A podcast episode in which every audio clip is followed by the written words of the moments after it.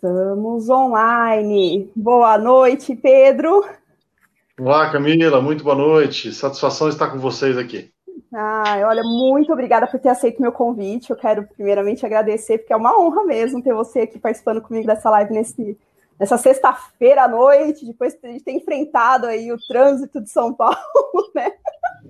E eu agradeço realmente de você estar aqui comigo essa noite, falando e me ensinando um montão de coisa aí de indústria 4.0 e os produtos da BB.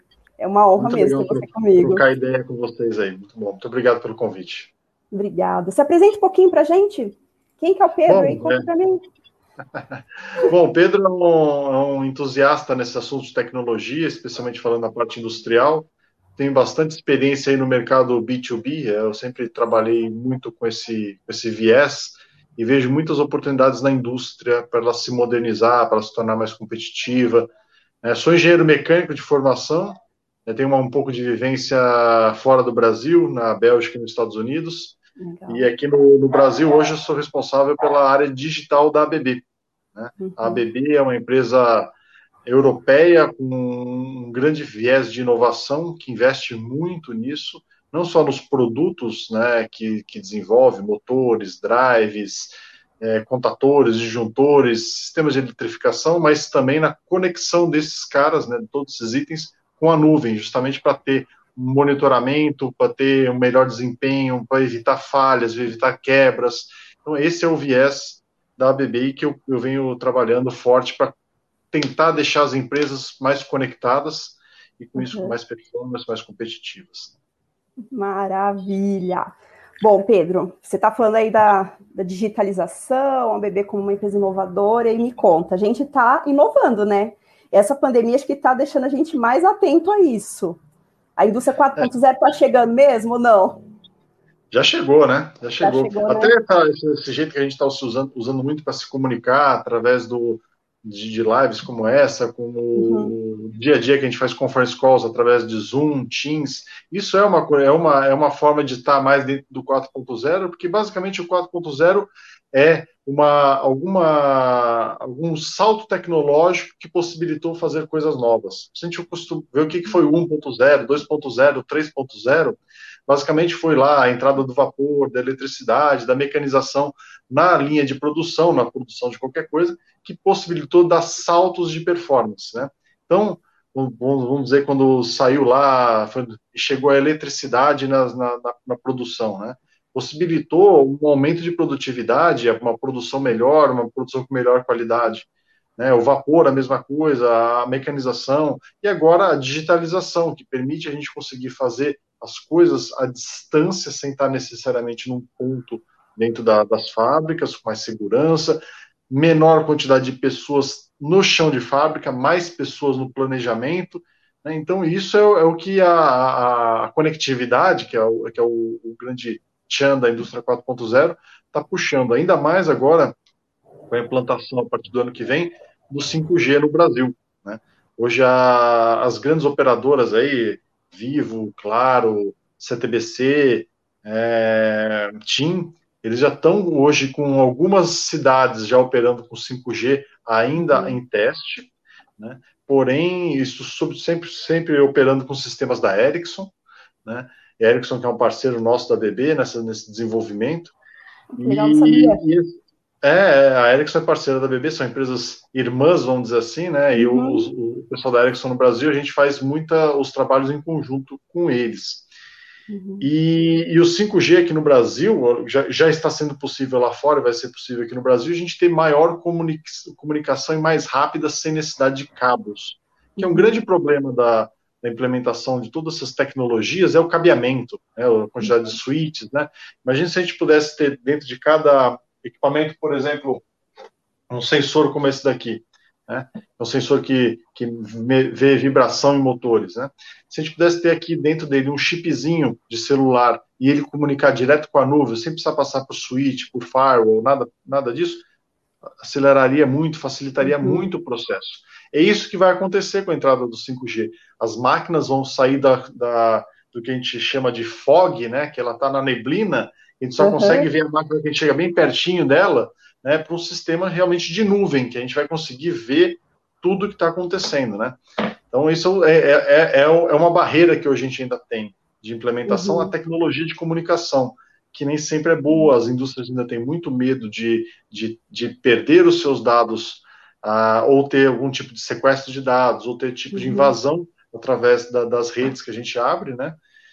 Mas o 5G acho que vai ser um pulo do gato, né, para para melhorar e para possibilitar a conectividade nas indústrias. Indústrias e tudo, nas nossas casas, nossos carros, tudo vão ser conectados. Uhum.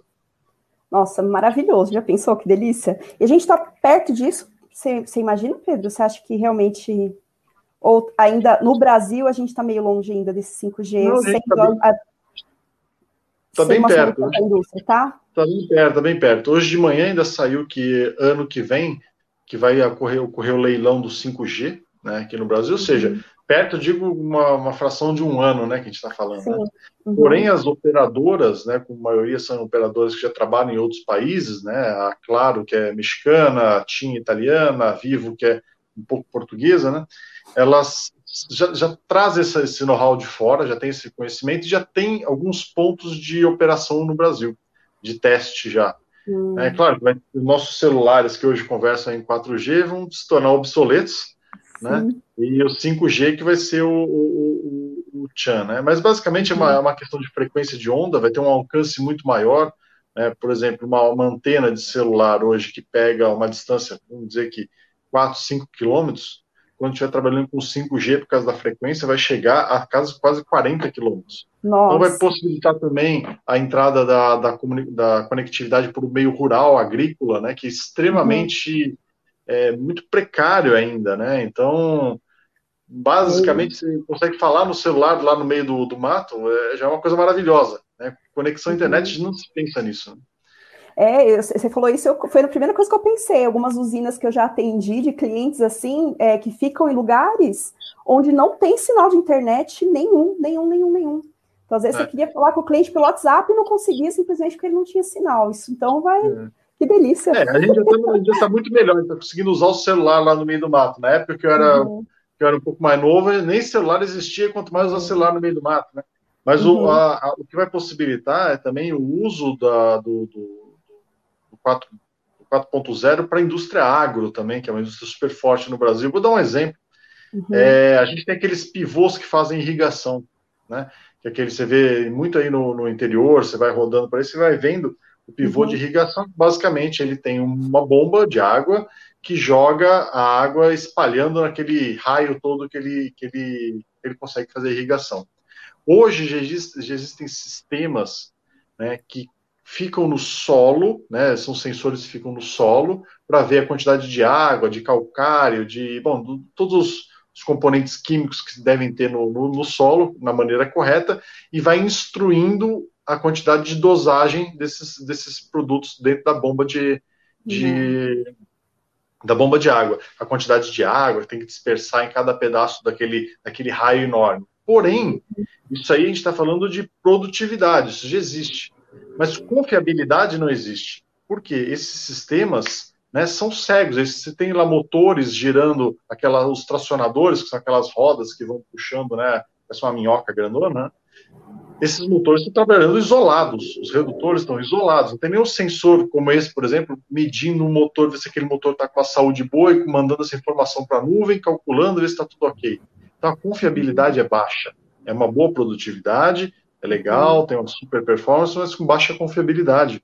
Então, esse tipo de tecnologia vai permitir que o mundo agro também entre dentro do, do, do, do famoso 4.0 assim também com colheita, com semeadura, isso, controle de, de, de fronteiras. Vai ser bem interessante essa brincadeira aí. Nossa, enfim, né? A gente fala de indústria 4.0, mas a nossa vida tá 4.0, né? Não existe área hoje em que a gente não consiga encaixar o conceito, né?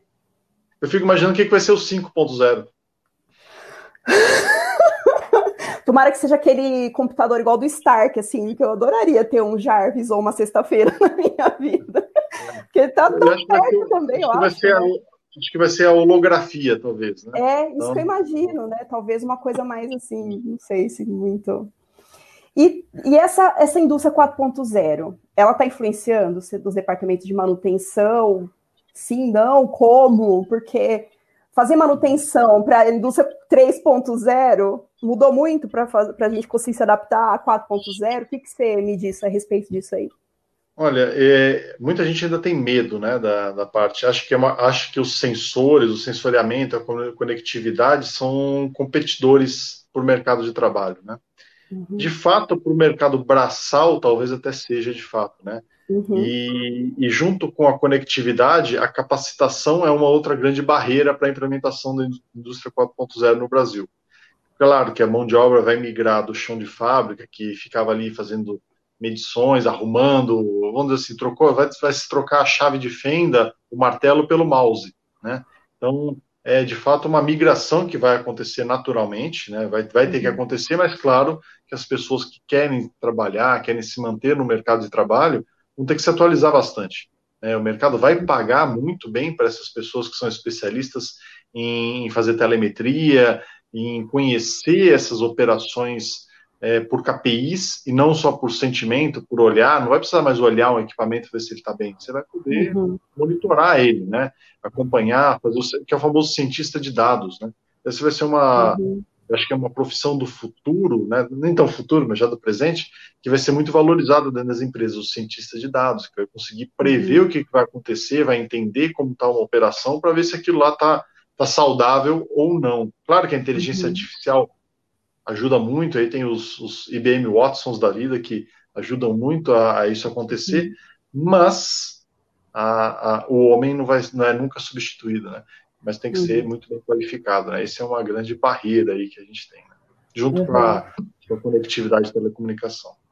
Tá. Então, na verdade, a gente está pensando numa manutenção, a gente, quando pensa em indústria 4.0, a gente pensa na produção, as máquinas conectadas, a gente sabendo quanto que produziu, com que qualidade, OEE e tudo mais, mas então, na manutenção, seria, seria realmente a gente ampliar isso, né? Para conseguir detectar dados da máquina e conseguir é, guiar, dirigir a nossa manutenção de acordo com os dados, é isso. É, o que eu, eu tenho um exemplo que eu vou puxar um pouco para o assunto ABB, claro. A gente Sim. tem um componente que é super conhecido por todo, todo mundo tem, que é o famoso motor elétrico, né? Todo mundo tem motor elétrico dentro de uma indústria. Uhum. E quem é o principal item que falha dentro de um motor elétrico? É um rolamento. Basicamente, uhum. é sempre esse é, esse é o vilão do, do, motor elétrico. Então, sempre onde dá falha é o rolamento, onde quebra o rolamento, manutenção é enrolamento. Em suma, é, os sensores como esse aqui, né, eles podem hoje aumentar a vida útil do motor. Pega o mesmo motor, motores iguais. Vamos pegar um motor de 200 cavalos. Esse motor de 200 cavalos, ele operando embaixo de uma correia transportadora de cimento num lugar que está a 45 graus de temperatura. Uhum. E o mesmo motor, 200 cavalos, trabalhando numa bomba de bombeamento de água, né, num lugar tranquilo lá no interior, né, onde ele começa a trabalhar no dia 1 de janeiro e vai parar só 31 de dezembro. Mesmos motores, mesmos rolamentos. Qual que é a possibilidade de você ter falhas nesses, nesses rolamentos? A possibilidade, certamente, no, no, no, primeiro exemplo, né, que é o de correr transportadora de cimento, é muito maior. Porém, o que, que você vai fazer? Ah, como que eu vou trocar os rolamentos desse motor? Como eu vou fazer a manutenção desse cara? Você vai olhar lá no manual, você vai ver, ah, o, o rolamento X aqui você tem que trocar a cada 20 mil horas de operação. Certamente, se você esperar 20 mil horas para trocar o rolamento do motor A, né, motor que trabalha na correia transportadora de cimento, uhum. você não uhum. vai chegar para o rolamento, o motor vai ter explodido. Uhum. E para o motor B, você vai trocar ele muito cedo, ele vai estar tá novo ainda, né? Mesmo motor, condições diferentes de operação. O que, que acontece? Os sensores conseguem te dizer através de KPIs, né? Fala, qual que é o momento ótimo de troca, para que você não tenha quebra, você não tenha o breakdown, não tenha parada de produção, né? E não, não gaste desnecessariamente. Então, ok, ele vai chegar lá no momento, sei lá, perto das 15 mil horas de operação, ele vai falar no motor A, olha, o rolamento aqui, cara, já deu. Ele já está com alto índice de vibração, já não está dando mais. Você vai lá e troca ele. E põe o motor para rodar de novo. E o motor B, que é o da, da, da bomba né, de água, você vai rodar 40 mil horas, não vai, nem, tá, não vai ter nem sofrendo. Né? Não está nem sentindo, né? Então, se você trocasse com 20 mil horas, você estaria perdendo dinheiro, né? estaria gastando desnecessariamente. Então, a manutenção, a gestão de manutenção, de fato, vai ter que ter um pouco mais dessa inteligência, vai conseguir ver isso e, consequentemente, ter menos custos. Né? Fala, mas trocar o rolamento antes é ter menos custos? Sim, porque se deixasse ele rodando e o motor tivesse uma quebra, vamos dizer que a quebra do motor não é nem tão relevante quanto o custo de parada de, sei lá, duas, três horas para trocar o motor de uma, uhum. de uma correia transportadora de cimento. Então, o, o, custo de parada de produção é muito maior que o custo, de fato, do equipamento. Né? Então, uhum. se fazer uma hora parada numa correia transportadora custa milhões, às vezes. Né? Uhum. Então, deixando de transportar milhões por conta de um motorzinho que custa 30 mil reais. Né? né? E um rolamento que custa mil reais. Né? Ou um sensor que custa menos de mil reais. É, então, não, eu estava até fazendo um estudo, eles estavam falando, né, que o mesmo defeito, vamos supor que não tenha danificado o motor, seja só troca do rolamento mesmo. Se é emergencial, por conta de prazos, de tudo mais, e além do custo de, de fluxo cessante, né, da falta de produção, às vezes chega a sete vezes mais do que uma corretiva programada. Gente, ah, sete vezes mais caro do que uma, uma, a mesma corretiva, só que de forma programada. É, porque aí começa a fazer, aí começa a ser na, na, na, na emergência, né? E aí tem a, a quando você está trabalhando sob pressão, né? Você tem o risco de montar o rolamento de um jeito errado, trocar o traseiro com o dianteiro, em suma, uhum. correr, fazer erros que a pressa, às vezes, quando tem o, lá, o gerente da produção lá no pescoço do, do gerente de manutenção lá para fazer aquele motor voltar a rodar, às vezes acaba se cometendo falhas que num ambiente normal, com as ferramentas corretas, tudo não uhum. ocorreria, né? Uhum. Então, de fato, isso aí é uma é, é, é, de se pensar bastante. Sempre que você puder programar uma manutenção, vai sair muito mais barato do que fazer na, na, na corretiva, de fato, né? corretiva não programada, especialmente. É, com certeza. Eu vou abrir um parênteses aqui, pessoal que está assistindo a gente, se quiser mandar dúvidas, fiquem à vontade. Eu estou vendo que está tá chegando aqui algumas, alguns comentários no finalzinho eu faço as perguntas e o Pedro responde para a gente, tá bom? Então podem, podem mandar as perguntas aí. Pedro, o que, que a BB, então, nesse ponto aí que a gente está vendo de monitorar a máquina, olhar, conseguir ver uma falha potencial antes dela né, gerar uma falha funcional, o que, que a BB tem hoje de soluções de digital para esses monitoramentos? Conta para a gente um pouquinho. Hoje, hoje a BB tem 210 soluções diferentes de dígito. A noite é uma criança, né? Eu dei o um exemplo e mostrei para vocês aqui o de motor, que é esse sensor aqui, ele vai preso no motor, tudo funciona muito bem. É o né? Smart Sensor então, esse, né? É Smart Sensor, né? Ele, é. vai, pega a vibração de motor, temperatura, tudo. Ele substitui basicamente a medição de vibração convencional que se fazia em motor só que em vez de fazer uma vez a cada 15 dias, um mês, se faz a cada minuto, a cada hora, a cada meia hora, conforme você programar. Uhum. É, e manda tudo isso para a nuvem, a nuvem decodifica isso. Ele tem lá o sistema de inteligência artificial que diz para a pessoa que está tá analisando o dado se aquele motor está numa situação verde, amarela ou vermelha, que um leigo vai saber interpretar. Se verde está tudo bem, amarelo mais ou menos, vermelho corre que o negócio está tá ruim. Tá.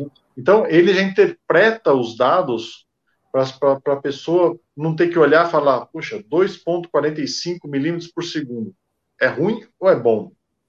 Não, não precisa, não precisa olhar isso e saber se está bom ou ruim. O sistema já vai dar em cores. O motor está verde, vermelho ou amarelo. Né? Então, é muito simples fazer essa, essa, essa, essa, essa, esse monitoramento. Puxa vida, mas o motor entrou em vermelho. O que, que eu faço? Aí, de fato, precisa de um cara que entenda, um doutor que entenda o que, que aquele motor tá, pode estar tá com problema. Através dos gráficos que ele gera, por exemplo, lá você vê a gráfico de vibração, você vai olhar, ah, essa frequência de vibração é característica de falha num rolamento, ou é falha de um desbalanceamento, ou falha no acoplamento, pela frequência. Mas o doutor só entra quando o motor está em vermelho. Ele não precisa analisar todas as vezes, ou seja, é uma redução de custo absurda.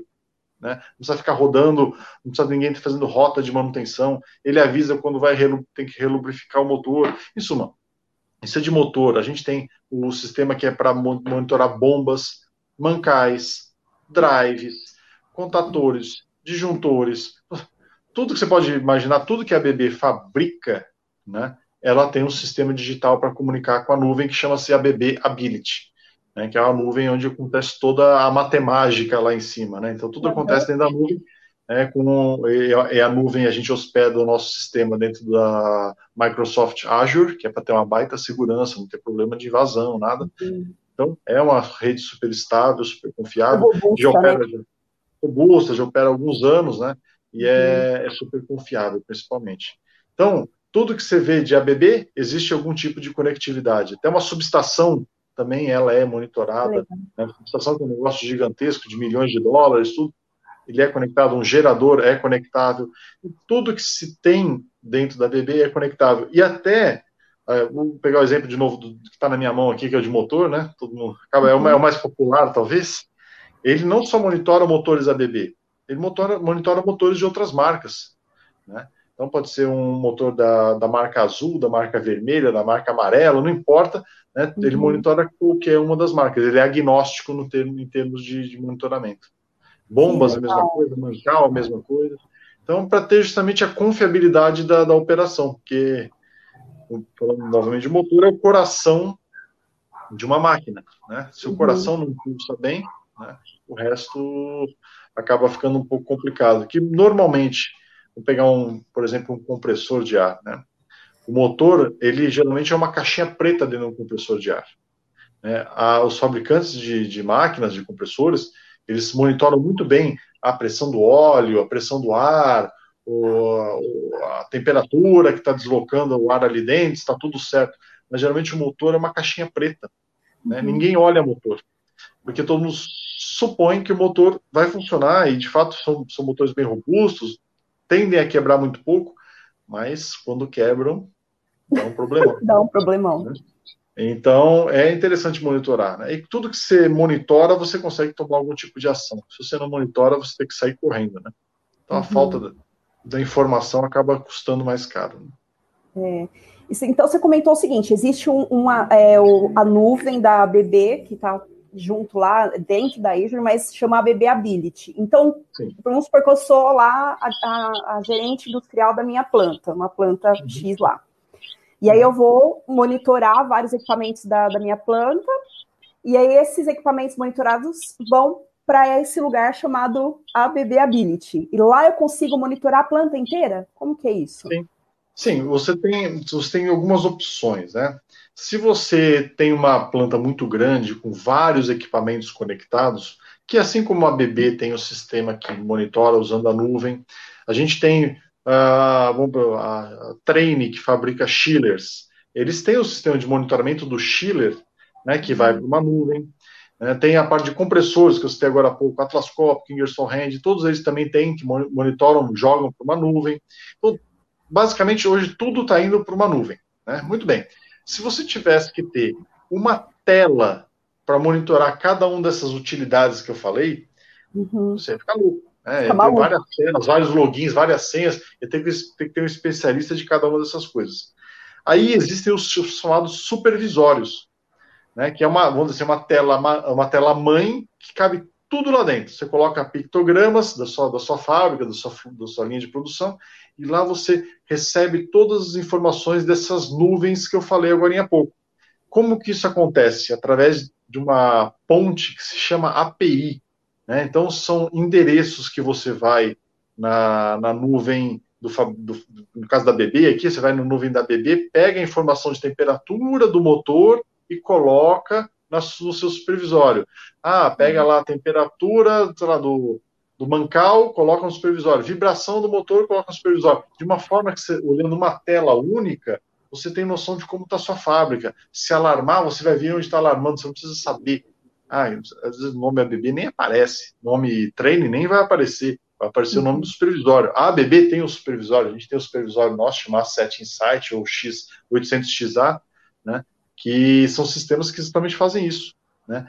Juntam todos os sistemas de monitoramento. Ah, pega, por exemplo, a vazão do sistema de bombeamento de, da, da, da, da, estação de tratamento de efluentes, pega, você interliga no supervisório. Então você junta todos, concentra todas as informações. Se você quiser ver isoladamente, dá. Cada um vai ter o seu, a sua tela, seu web browser, seu aplicativo. Todo mundo tem exatamente a mesma solução.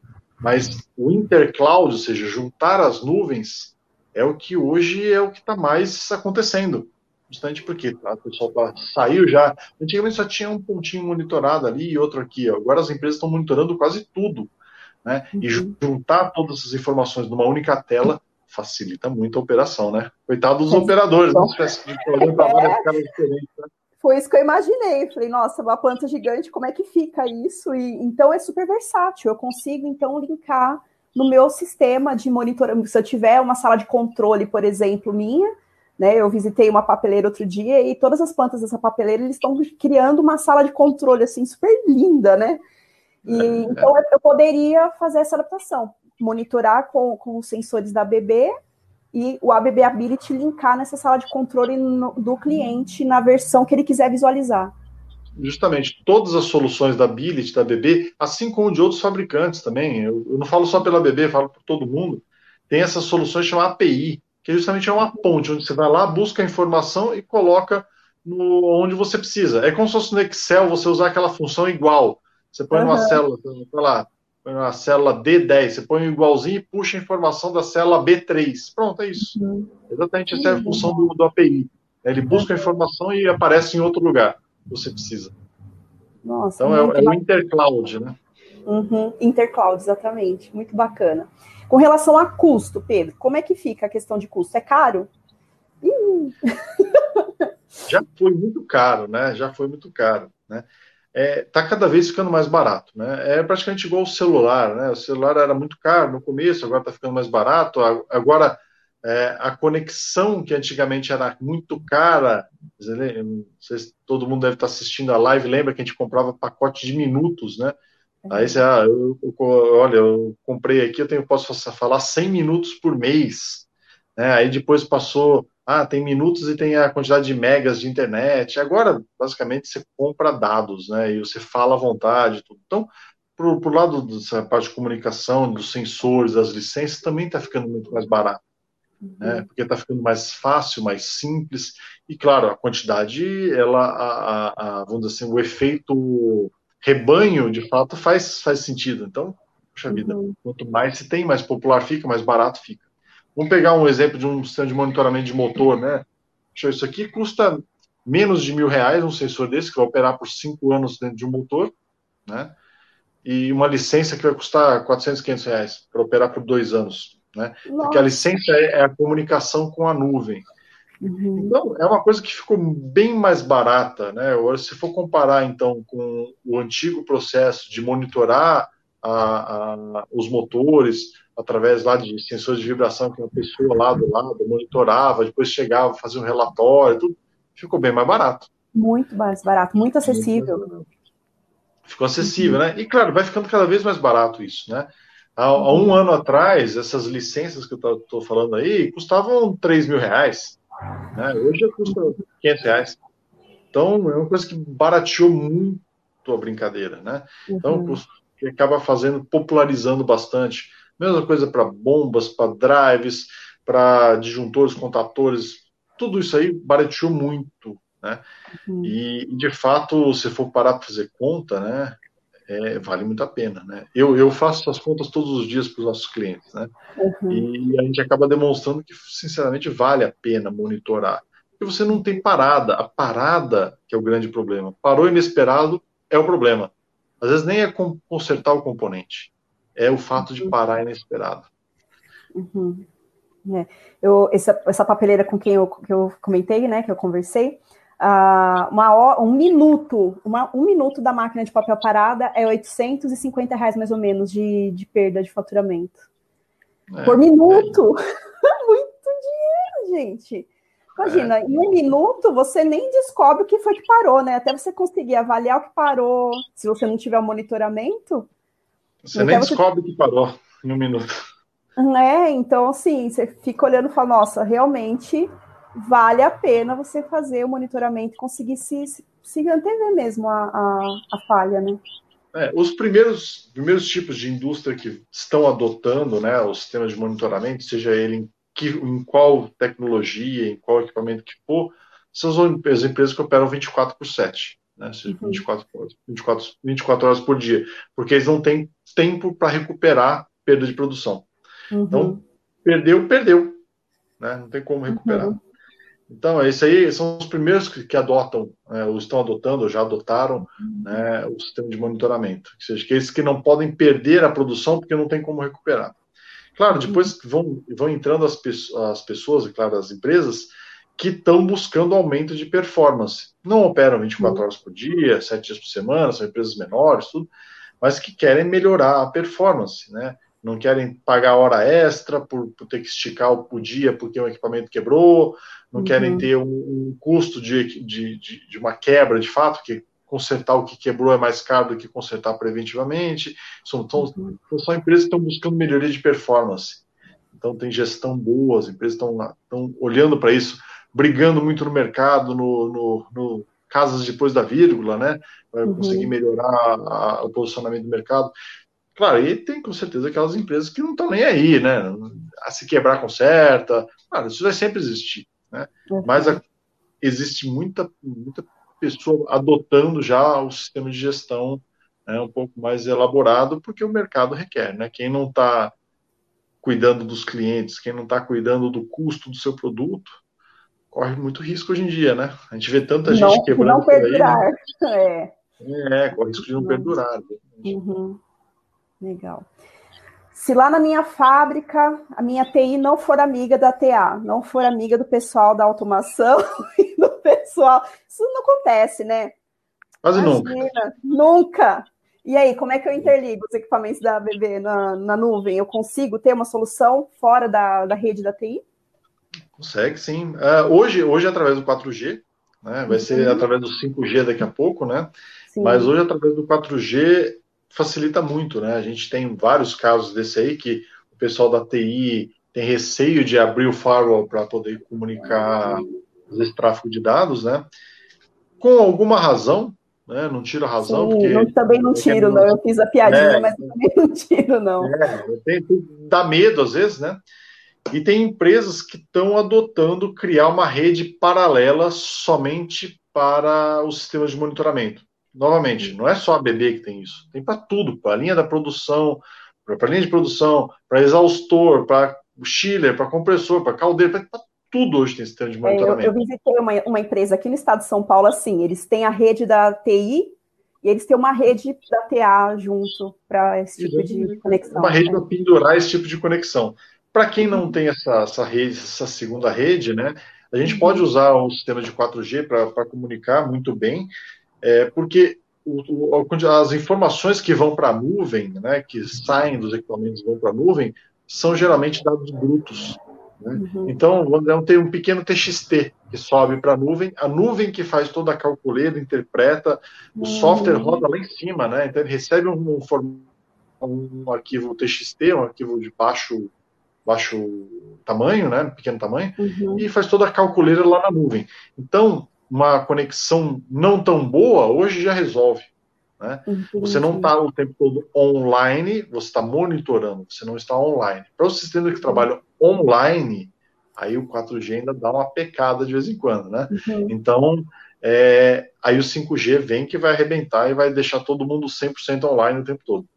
Uhum. Então, é, é, é uma escapatória. Ou é essa redezinha paralela, né? A rede do TA, né? Como você falou, uhum. ou usados para as plataformas de, de, de tráfego de dados da, das, das, das, das, operadoras, né, 4G, 5G, 3G, assim por diante. Uhum. Mas ó, se a gente for pensar, né, você está falando de ficar online mesmo, 5G, vai ser uma delícia, né? A gente conseguir ter uma, uma taxa de amostragem gigantesca, vai ser muito bom, né? Mas para quem tinha uma rota de monitoramento mensal, que uma vez por mês lá, dá uma olhadinha em como estava, Imagina só, fazer uma amostra por dia, gente, já é fantástico. É, uma por hora, ou por turno que seja, já é fantástico. Não é? Ou eu estou muito viajada? Não, mas é justamente isso. Né? A gente tá, é, a gente acaba às vezes discutindo qual que é a melhor frequência de fazer a, a, a, o monitoramento. Né? Quanto tempo, de quanto em quanto tempo é legal coletar os dados, né? Olha, justamente, se, se você media uma vez por mês, já estava ótimo, né? Então, se você medir uma vez por hora, tá maravilhoso, espetacular, né? Não precisa estar online, né? E tem um detalhe, né? Medir uma vez por mês, aí pegava os dados, levava para o escritório, demorava uma semana para gerar um relatório, Agora vem automático, né? É quase. É, vem, vem automático o relatório. ele só processa, rapidinho já é. sai o resultado, né? Da análise. E, e, todos, é, e todos os sistemas que monitoram hoje geram alarmes, né? Então você não precisa estar o tempo todo olhando para eles, não precisa estar olhando para a tela do computador o tempo todo. Você recebe no seu, no seu, no seu celular um SMS, chega um e-mail, né? Você tem o. Alguma coisa te, te apita, te toca, avisa alguém, ou alguém, ou várias pessoas, ou pessoas em diferentes turnos. Alguma notificação poder... você vai receber. Você recebe a notificação, você não precisa ficar o tempo todo olhando de fato uma tela. Né? Você pode estar fazendo uhum. suas outras coisas, fazendo as rotinas do seu dia a dia, você vai receber um aviso. Opa, uhum. tal equipamento está com um alarme. Ah, fique esperto que ali está em alarme, está em alerta, né? Uhum. E assim por diante. Se você, claro, não, não, não corrigir isso, ele vai ficar lá tocando em alerta. É igual o despertador. Se você não vai lá e aí desliga ele, ele vai ficar tocando, tocando, tocando, tocando, tocando até acabar a bateria do celular, né? Uhum. o, o, alarme é a mesma coisa, que ele vai tocando, tocando até, até o equipamento estourar, né? Até parar de vez. É, uhum. então, é isso que acontece. Muito legal. Deixa eu ver as perguntas que tem aqui, se, se chegou alguma pergunta bacana. Eu recebi aqui é, o Gabriel, é, de uma pessoa, ele colocou a respeito do 5G. Boa noite. E o medo da população em relação ao 5G e as empresas chinesas que estão tentando entrar no país com os equipamentos que possibilitam 5G. Como perder esse medo? Perdo, medo dos chineses. É, todo mundo tem, né? É. Todo mundo tem, né? Todo mundo tem medo do que, que talvez não é medo do chinês, né? Do que, que pode ser feito com esses dados, né? Que o Sim. dado hoje é dinheiro, né? Então é, é uma coisa que a gente, quem usa né, celular hoje, está sujeito a todas as suas informações que estão disponíveis. Né? Então hoje você, você, por exemplo, você entra, você pesquisa alguma coisa no Google, no seu celular, por exemplo, a caneta, pessoa caneta você entra, por exemplo, no, no site do UOL, aparece um anúncio de caneta. No seu e-mail começa a chegar anúncio de caneta. É, né? Dependendo então, da. Desculpa, pode falar, Pedro. Desculpa. Pode, continuar. Não, eu ia falar até que, às vezes, até pelo microfone mesmo. Você nem precisa buscar na internet, né? Se dependendo da configuração que está o seu celular, se você disser alto perto do microfone, a próxima vez que você acessar a internet vai aparecer o anúncio. Então, então esse, a, gente, a gente já é monitorado. Né? De fato, já é. É um, é um problema que isso vai ser, vai ser muito discutido daqui para frente, mas voltando só à, pergunta, né? Eu não tenho medo de fato do que vão monitorar, do que vão fazer com isso. Uhum. Né? Então, esse é o grande receio, né? Que informação é tudo hoje em dia, né? Então, o que, que as pessoas vão fazer com essas informações? Aí dá medo. Né? Uhum. Então, vão saber da sua rotina, saber o que, que você faz, qual o seu batimento cardíaco, então, sabem tudo, o seu peso, se você tomou água, está dormindo, está acordado. Esse é o grande problema de saber o que, que, vão fazer com os dados. Né? Essa é a falta dessa segurança da, da informação. Né? Que tem muitos países que são signatários de tratados, de, de não violar as informações, tudo, mas tem outros que não estão nem aí.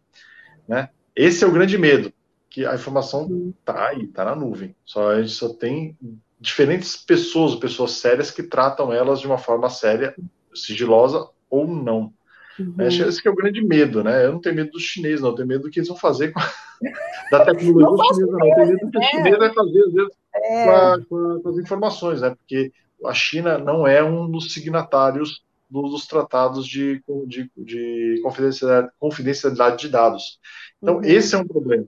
Como o país não é um signatário desse tipo de, de tratado, de, de não, não divulgar dados, não, ou seja, não usar esses dados para uma coisa que não seja única exclusivamente para o seu, seu dia a dia, né, da, da, sua, da sua necessidade pessoal, isso que dá medo, né?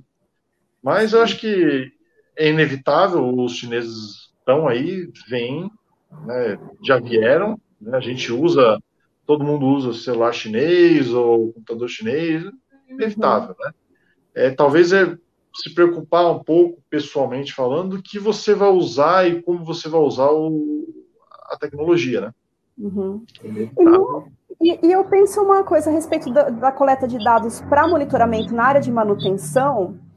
Não tem muito o que fazer com os dados se, se esses dados forem roubados. Por que eu quero dizer? Vai ser o dado de um motor, por exemplo, vamos pegar o ABB Ability, né? É, vai ser o dado de corrente, vibração, é, temperatura, aquilo não vai me dizer muito a respeito do que eu estou produzindo, quanto eu estou produzindo, como eu estou produzindo, não tem muito, muito segredo industrial, ou eu estou falando besteira.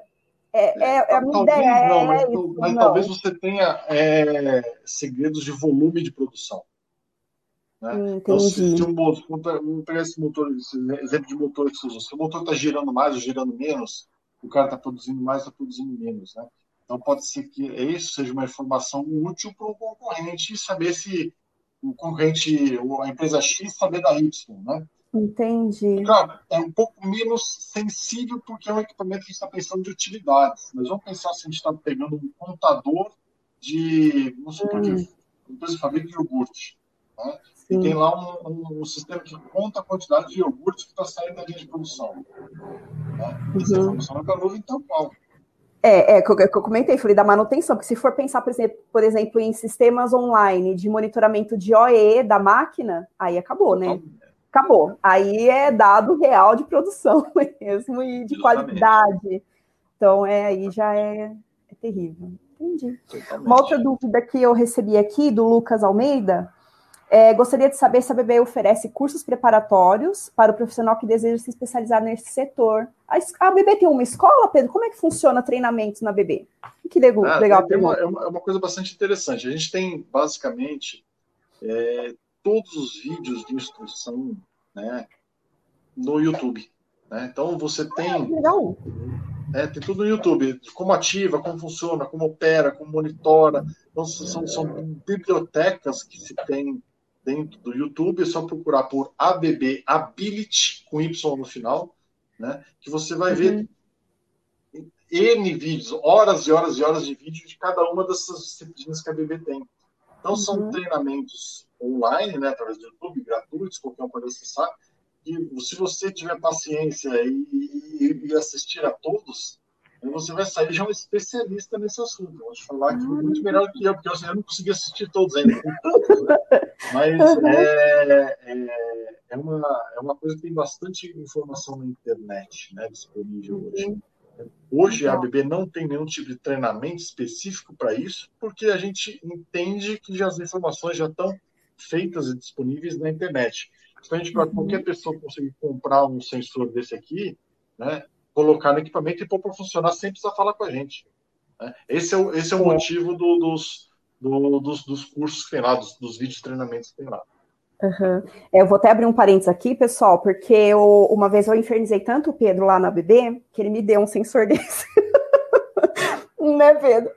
E, gente, é muito fácil mesmo. Assim, se você não tem vários, se você vai usar só no seu celular, gente, é muito fácil de conectar. Não é, Pedro? Foi muito simples. Eu instalei o aplicativo no meu celular, ele já reconhece o próprio aplicativo, aí você já consegue pôr os dados do motor. Eu achei muito intuitivo, assim, é, de fazer ele, ele, ele os, rodar. Os sistemas de qualquer um dos, das, das disciplinas monitoradas pela BIL, esses 210 que eu falei, eles sempre estão dentro de algum tipo de, de aplicativo, né? Então, uhum. geralmente, um pouco separado por, por, por área da empresa, né? Vamos dizer, uma uhum. parte de utilidades, outra de eletrificação, assim por diante.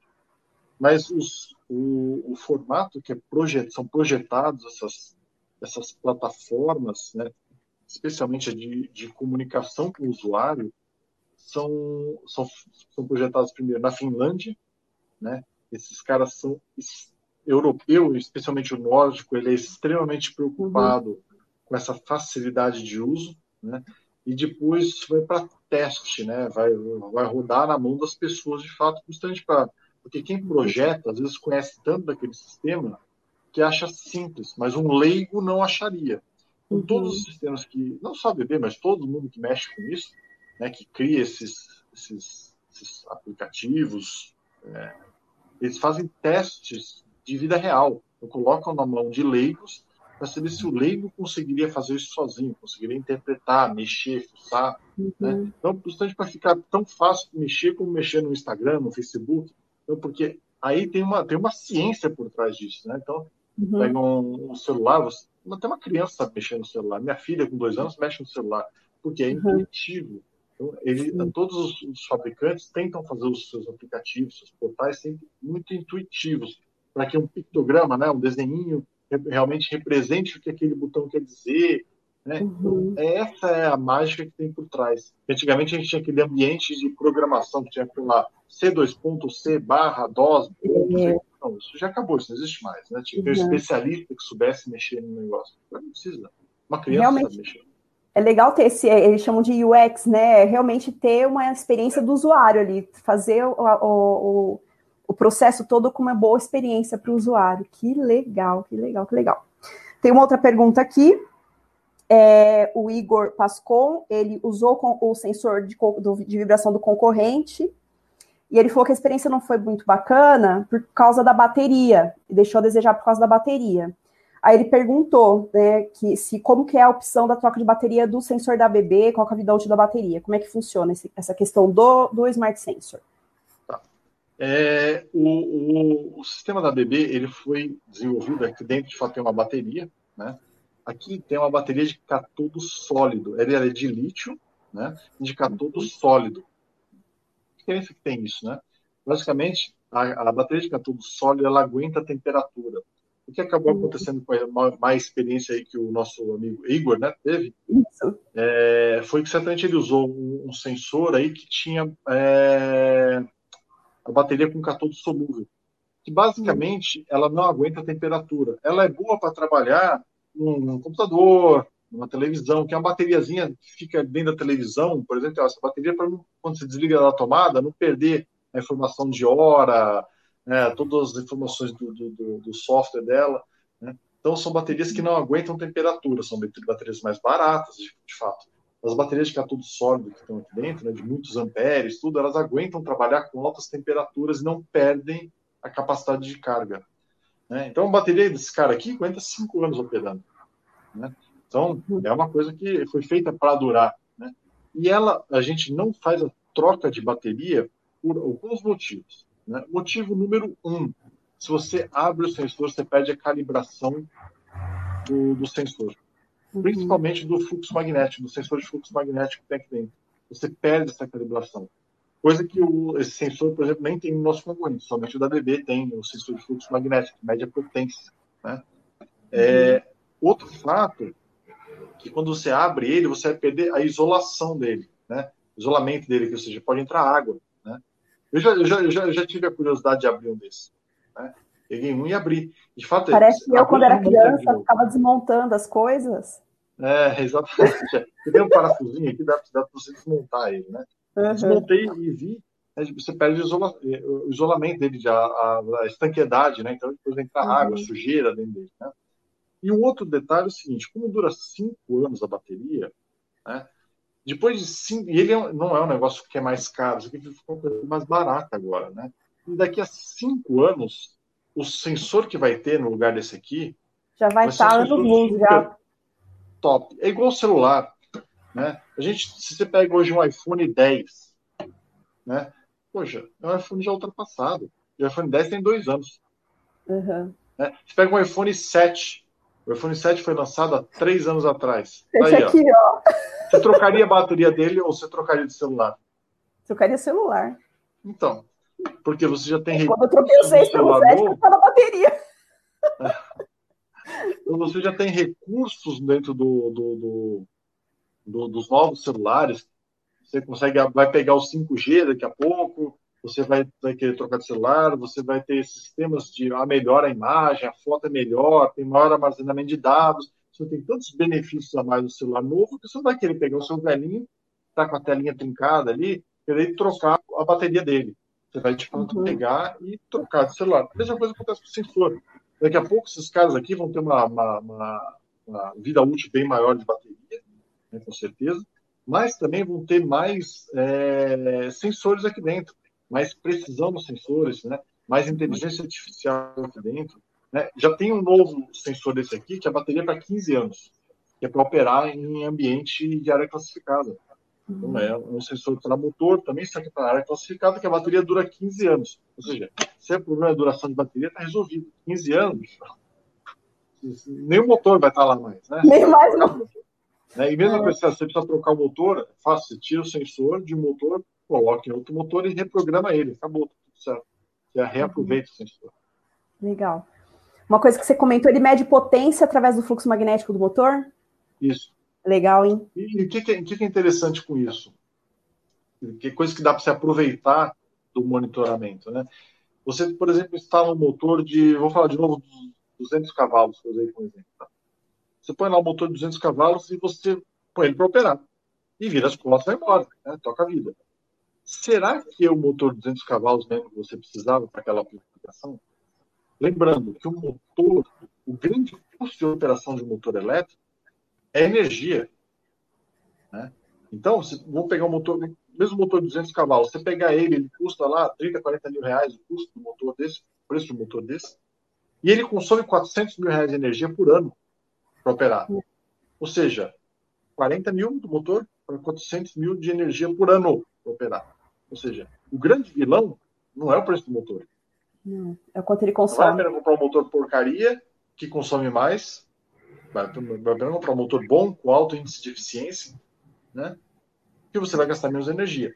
Porém, se você está com motor de 200 cavalos e você está operando, gastando 400 mil reais de energia, vamos dizer, você vê através do sensor desse aqui, você consegue traçar um gráfico de uso de potência dele. Você fala, puxa vida, mas eu não preciso de tudo isso. Eu estou usando 200 cavalos, eu estou usando 120 cavalos. Puxa vida, eu não preciso de 200. Um de 150 dá e sobra. Então você vai lá e troca o motor de 200 por 150 você vai, a curva de performance dele vai ser muito melhor dentro dos 120 cavalos que você está usando. Você vai economizar muita energia que você vai pagar esse motor em menos de um ano. O payback é rapidinho. O payback é rapidinho. É. Né? Então, com esse sensor, alguns um, um, um, benefício adicional é justamente saber a potência de fato que você está usando conseguir tirar o motor está muito grande, sobredimensionado, e colocar ele para colocar um outro motor dimensionado de fato para aquela utilização. É muito difícil no projeto você saber exatamente qual é a potência. Então, Não, todo mundo outra... faz um projeto ainda coloca um fator ainda por cima, então ainda uhum. acaba que quem vai pagar a conta é a energia elétrica desses caras. Né? É, e o custo desses analisadores de rede para você colocar e ficar medindo, monitorando isso também não é tão, tão barato, né? Não é tão barato. E esse aqui, ó, além de monitorar a vibração, uhum. temperatura, lá, mede também a potência. Uhum. Ó, o André está perguntando aqui, também dá para é, inferir parâmetros de qualidade a partir dos dados? Eu não entendi sua pergunta, André. Você consegue entender o que ele perguntou? Também dá para inferir parâmetros de qualidade a partir de energia elétrica? É, isso é qualidade, qualidade de energia elétrica. É, né? André, eu não entendi sua pergunta, desculpa aí. Bom, mas se for qualidade de energia elétrica, né, tentando responder, não é esse sensor. Existe um outro que, é, que vai nos contadores, né? Uhum. De fato, eles medem a qualidade da energia elétrica, né?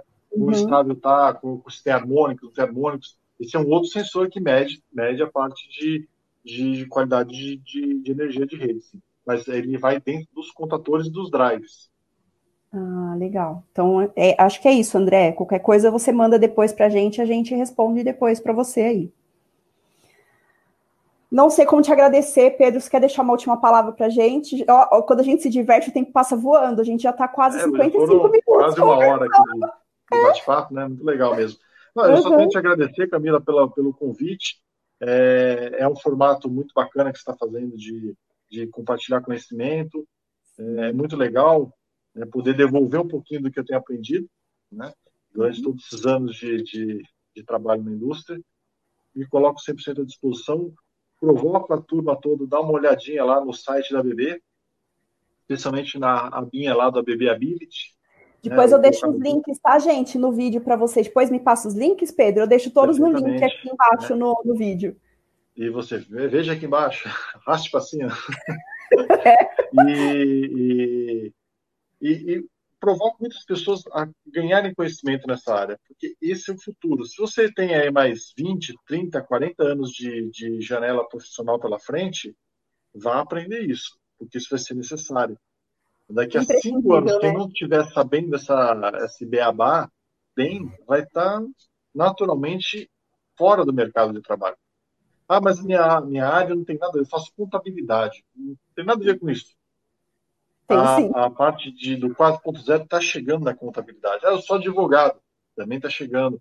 Isso, isso, todo mundo vai ter que ter isso, mais dia ou menos dia, dentro da sua operação de, de trabalho inevitavelmente. Então, quanto antes você aprender, se instruir, se capacitar, se familiarizar, vai ser mais fácil no futuro. Né? E mais chances de crescer na vida profissional, aprender mais e se desenvolver você vai ter. Show de bola. Se eu quero comprar esse sistema da BB, eu procuro distribuidores da BB ou entro em contato como para adquirir esse sistema? Tá. Todos os nossos distribuidores, vocês estão, estão tem distribuidor por todo o país aí, né? A gente, vocês entrarem também através do site da BB e for lá nossos distribuidores, né? Você vai ver qual que é mais perto de você, ele poder te atender e te dar todo o suporte na questão de sistemas de, de monitoramento.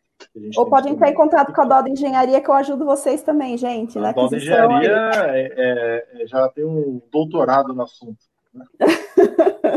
ah, Pedro, mais uma vez eu agradeço muito pelo seu contato, pela sua ajuda aqui no canal, pelo seu conhecimento, por estar tá aí ensinando a gente esse montão de coisa.